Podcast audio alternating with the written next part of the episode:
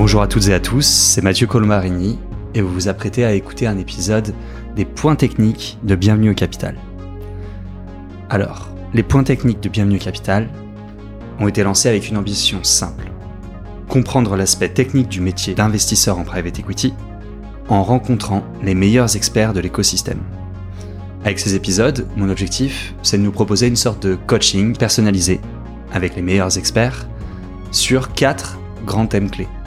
C'est un petit peu les quatre qualités clés que j'ai pu identifier au cours de mes discussions sur le podcast comme étant les quatre grandes qualités de l'investisseur, à savoir des compétences financières, stratégiques, relationnelles et juridiques. Ces experts techniques, comment est-ce que je les choisis Tout simplement, j'en parle avec les différents invités que je reçois sur le podcast pour euh, savoir qui sont leurs prestataires, avec qui ils travaillent, histoire de vraiment vous sélectionner la crème de la crème.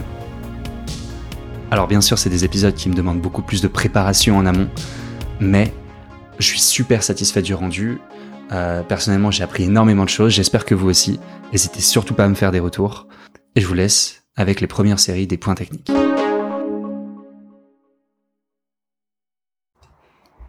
L'humain, l'humain, l'humain. C'est la réponse invariable que me font les gérants de fonds d'investissement que je rencontre dans Bienvenue au Capital lorsque je les interroge sur les facteurs critiques de la réussite d'un investissement. Là où toutes les dimensions d'un deal sont abondamment documentées par des kilos d'analyses produites par des conseils, que ce soit en conseil stratégique, en conseil financier, le sentiment perdure que la dimension humaine est avant tout une affaire de perception, de, de feeling.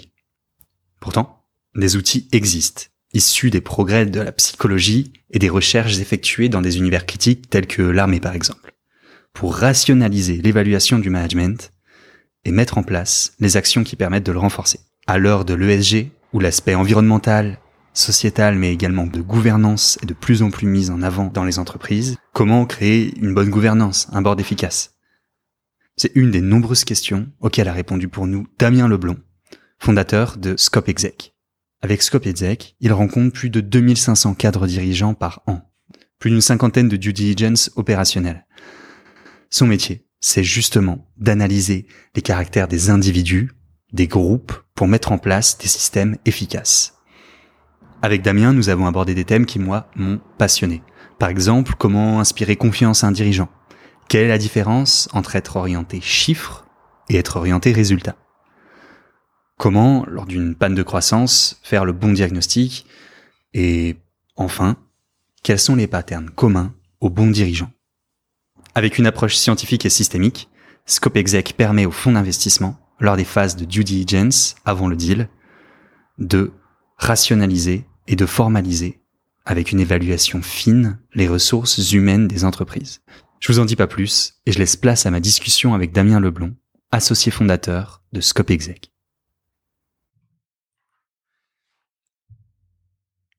Alors Damien, pour cet épisode, j'aimerais qu'on parle de conflit. Euh, le conflit, c'est un mot qui rebute un petit peu. Euh, et toi, quand on parlait de confiance, quand on parlait de ton métier, tu as utilisé le mot. Et moi, dès le début, ça, m'a surpris. Donc j'aimerais bien qu'aujourd'hui, euh, on parle de conflit et plus particulièrement de comment aller au conflit. Bonjour Mathieu. Ouais, c'est un mot important, tu as raison.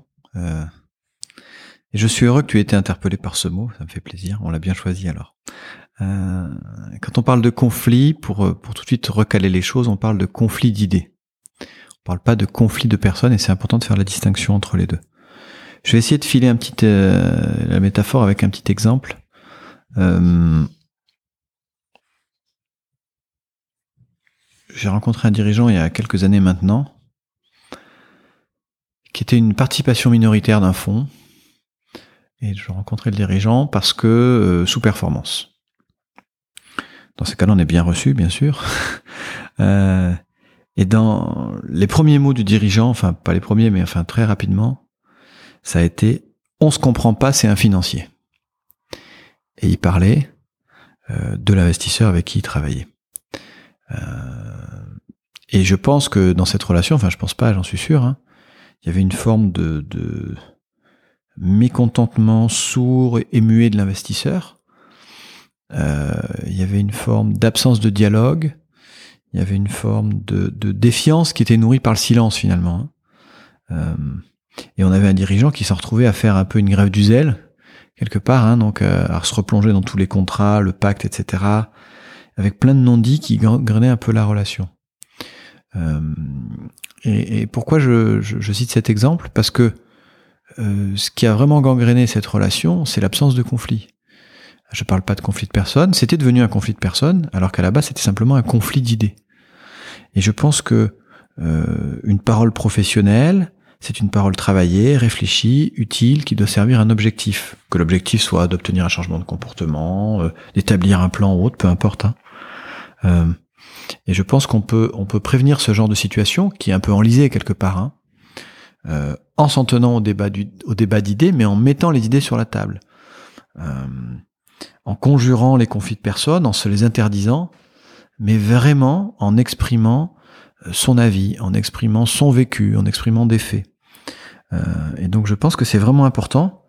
Euh, d'ailleurs, il y a, c'est pas un grand théoricien, mais c'est quelqu'un qui est, qui est plaisant à lire, qui s'appelle Patrick Lencioni, qui est un consultant, euh, euh doit être sur la côte ouest, je crois, américaine, mais peu importe à la limite, hmm. euh, qui a écrit un livre dont j'ai oublié le nom, si, Les cinq dysfonctionnements d'une équipe, qui se lit comme un roman. D'accord. C'est un bouquin de management qui se lit comme un roman et avec à la fin de chaque chapitre des explications un peu plus théoriques qui est très plaisant à lire. Pour l'été, là, on est, on enregistre ça, on est, on est à l'été, c'est, c'est bien pour lire sur la plage. J'ai ma lecture d'août. Euh, t'as ta lecture du mois d'août, euh, pas du, pas du mois d'août, d'une, d'une journée à la plage. c'est pas, c'est pas une bible. Euh, mais par contre, ce qu'il est, ce qu'il écrit est intéressant. Euh, où euh, on va pas faire les cinq dysfonctionnements d'une équipe, mais euh, ce qui pose lui et que je trouve assez vrai, c'est euh, le premier dysfonctionnement, on en a parlé la dernière fois dans le premier podcast ou dans le deuxième podcast, je sais plus. C'est l'aspect confiance, et, donc il oppose à la confiance le fait de se montrer invulnérable. Hmm. Et c'est ce qu'on a fait la dernière fois dans la discussion qu'on a eue.